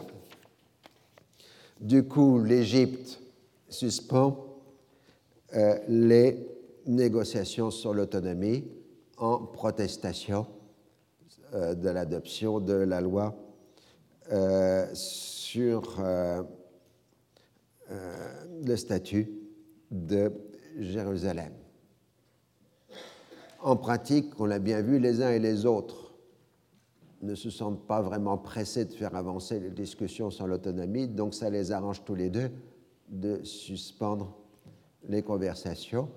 Donc, de façon courtoise, par échange de lettres, Sadat et Begin se mettent d'accord pour attendre le résultat des élections présidentielles américaines avant de relancer les discussions euh, sur euh, l'autonomie.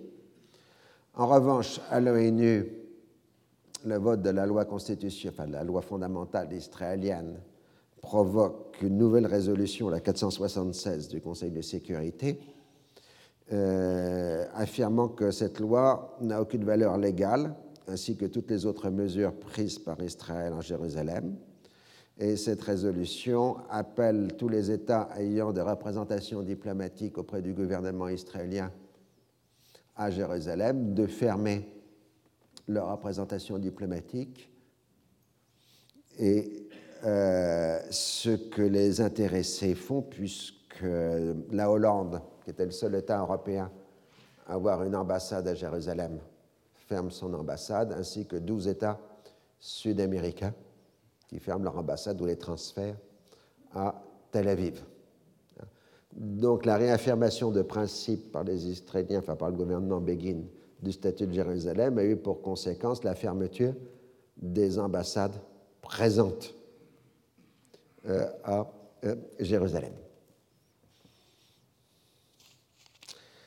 Alors nous revenons toujours au Liban euh, avec le, mécanisme habituel, l'opération de Fedayin palestinien à partir du Liban contre Israël, qui ensuite conduit à des actions de l'ALS et de l'armée israélienne dans la région du Liban Sud, ceci est la mi-mai 1980, ce qui met les chiites au stade d'exaspération absolument total, et donc ça a conduit à un affrontement entre Amal et les euh, Palestiniens. Vous voyez sur cette photo un milicien d'Amal. Euh, le nouveau chef d'Amal, Nabi Berry, est un avocat né en Afrique noire et qui a vécu aux États-Unis. Il a même eu la green card aux États-Unis, la carte de résident. Et euh, Amal passe à une étape décisive puisque euh, Amal commence à liquider les cadres communistes au Liban Sud parce que les communistes sont la principale concurrence du mouvement. Hein, historiquement parlant, le mouvement communiste avait des cadres chrétiens et des militants chiites. Et Amal donc liquide les cadres chrétiens pour récupérer euh, les militants. Et donc, euh, dès 1980, commence euh, cette espèce de massacre feutré des militants progressistes libanais par les forces islamiques, soit Amal, soit Hezbollah, euh, pour prendre le contrôle de la communauté euh, chiite. Dans cette affaire, Amal bénéficie du soutien, enfin, de la montée de l'anticommunisme dans les populations musulmanes à la suite de l'intervention soviétique en Afghanistan. De plus, les communistes sont les alliés des Palestiniens et les Palestiniens sont de plus en plus impopulaire euh, dans la population chiite euh, libanaise. Euh, on voit très bien que Hamal récupère le discours venu des chrétiens de la lutte contre l'implantation palestinienne au Liban, ce qu'on appelle le taoutin. En arabe, c'est plus que l'implantation, c'est faire de cette région sa patrie. Ah. Et donc, Amal va passer, selon la rhétorique libanaise, des séries d'accords avec l'OLP et les violer systématiquement. Mais ce n'est pas grave parce que les Palestiniens sont habitués à faire eux-mêmes euh, ce propre jeu. Alors la complexité libanaise, hein, vous vous rappelez le principe de base que si vous avez compris quelque chose au Liban, c'est qu'on vous l'a mal expliqué. Euh, donc euh, la complexité libanaise se retrouve dans le fait que les plus anti-palestiniens et anti-mouvement national à Amal sont les éléments laïques du mouvement, tandis que ceux qui déplorent les affrontements et font de la cause palestinienne leur cause, ce sont les islamistes radicaux qui sont encore partis de Amal à cette date. Mais à fur et à mesure qu'en Iran, les laïcs révolutionnaires perdent le pouvoir, hein, Rodzadeh, euh, au profit de la tendance cléricale. Les relations se distendent entre Amal, qui soutenait plutôt la mouvance laïque de la révolution islamique, et un Iran révolutionnaire, mais un Iran révolutionnaire qui est de plus en plus clérical d'inspiration. Plus Amal reproche à Téhéran d'entretenir des relations diplomatiques et de se rapprocher de la Libye de Kadhafi, alors que depuis la disparition de l'imam Moussa Sadr en Libye, euh, le régime de Kadhafi est l'abomination des abominations pour les chiites euh, d'Amal. Alors les Syriens proposent leur médiation entre leurs différents alliés euh, au Liban, hein, mais évidemment c'est tout à fait précaire. Ah, euh, alors, en dernière solution, quand des forces locales se battent au Liban, on dit c'est la faute à Israël, au complot israélien, au complot sioniste. Mais pendant ce temps-là, en effet, l'Israël et la LS euh, continuent leur harcèlement des Palestiniens. Et euh, donc la réponse d'Arafat entre euh, les attaques d'Amal d'un côté et de l'ALS et des Israéliens de l'autre est de procéder à ce qu'il appelle la militarisation de ses forces c'est-à-dire la volonté de passer le stade de la guérilla à la constitution d'armées régulières, de forces régulières en tout cas, disposant de matériel de combat lourd, des tanks, euh, de l'artillerie, euh, etc. Alors les tenants de la guerre populaire contestent l'orientation de ce qu'on appelle la militarisation des forces de l'OLP.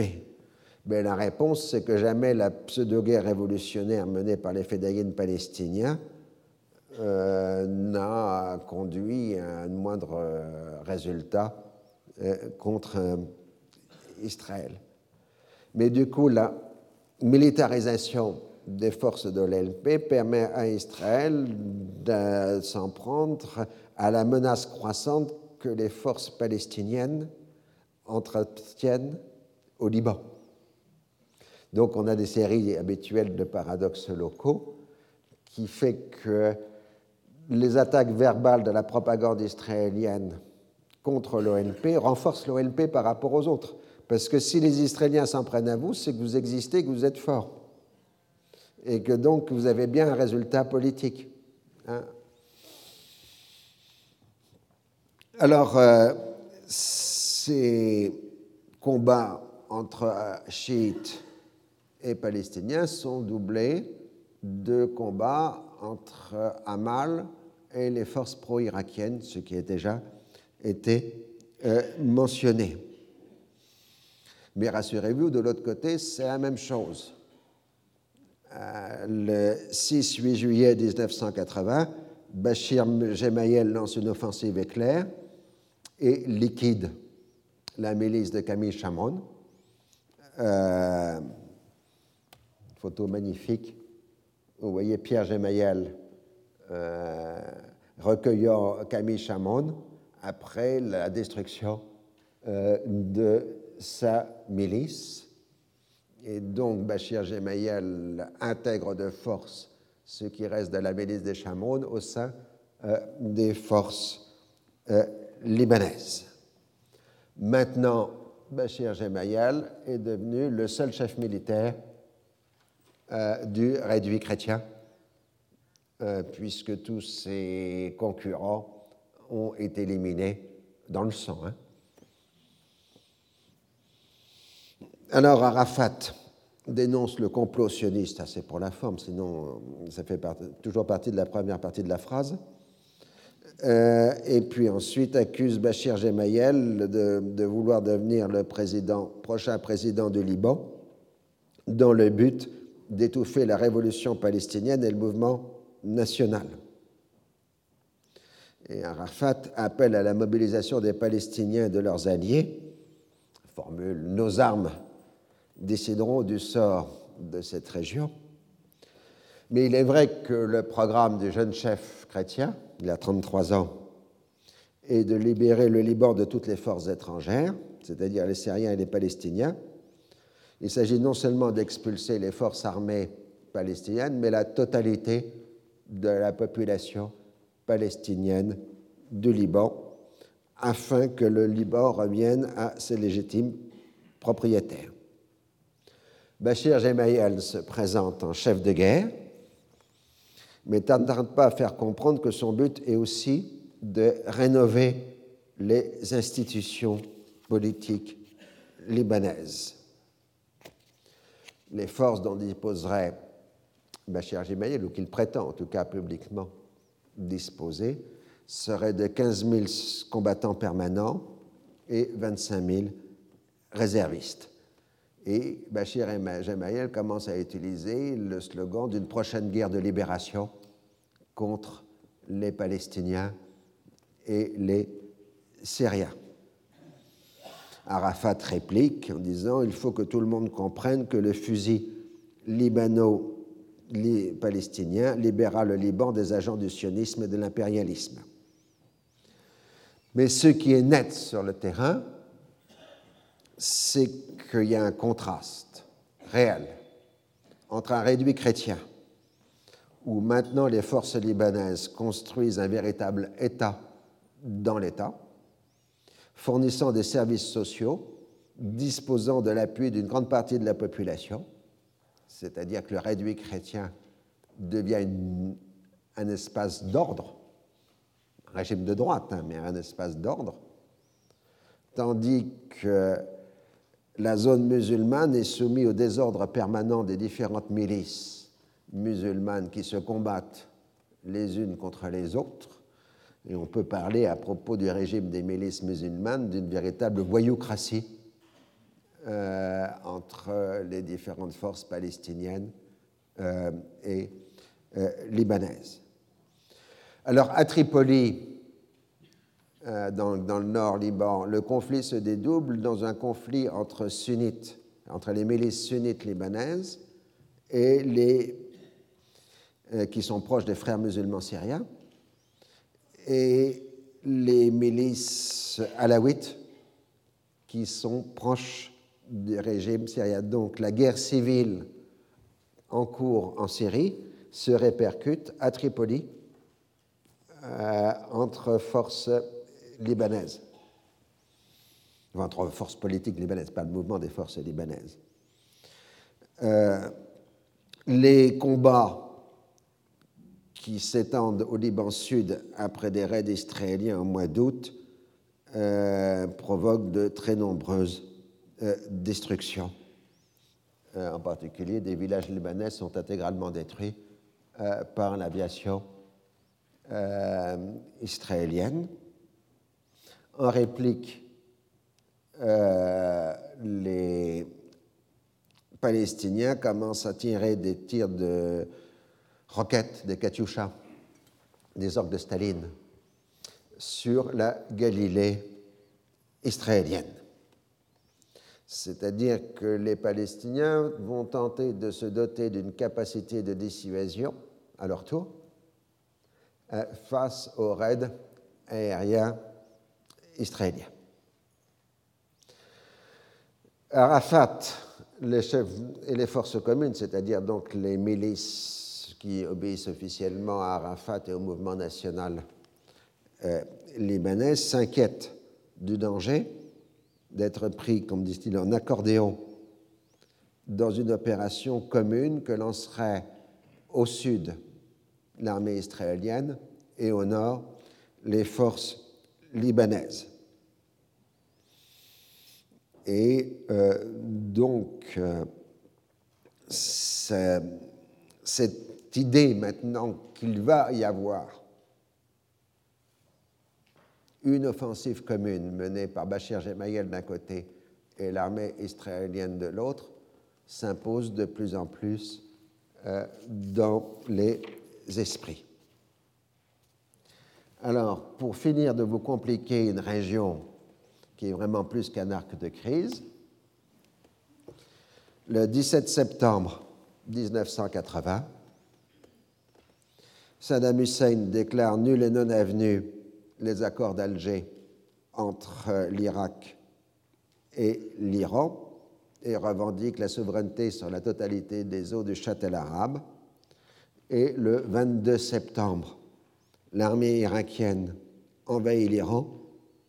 C'est le début de la guerre Irak-Iran, que je définirai avec un certain nombre d'historiens comme étant la première guerre du Golfe.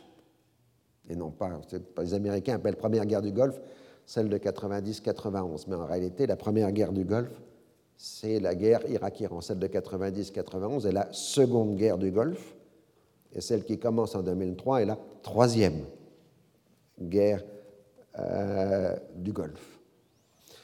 Euh, donc euh, la défense iranienne désorganisée cède. Le matériel de guerre iranien, en particulier l'aviation, est en bonne partie hors service du fait de manque de pièces détachées américaines. Mais en revanche, le régime révolutionnaire bénéficie d'une union nationale face à l'envahisseur. Donc nous arrêterons là. Euh, vous avez vu donc pour ces deux heures euh, comment ce qu'on avait appelé l'année dernière de l'expression Brzezinski au début 1979 l'arc de crise. Euh, maintenant, c'est considérablement renforcé et qu'on n'est plus dans un cadre géographique défini prioritairement par le conflit israélo-arabe, mais dans un cadre défini par une série de conflits euh, qui vont se centrer sur trois régions, la Palestine, Israël, Liban, première région, le Golfe, seconde région, l'Afghanistan, troisième région évidemment, ces conflits sont tous entremêlés. Ceci pour bien, saisir que nous sommes là vraiment dans notre géopolitique euh, d'aujourd'hui. Je vous remercie, j'ai dépassé le temps j'ai dépassé le temps de la bande magnétique. Retrouvez tous les contenus du Collège de France sur www.colège-2-france.fr.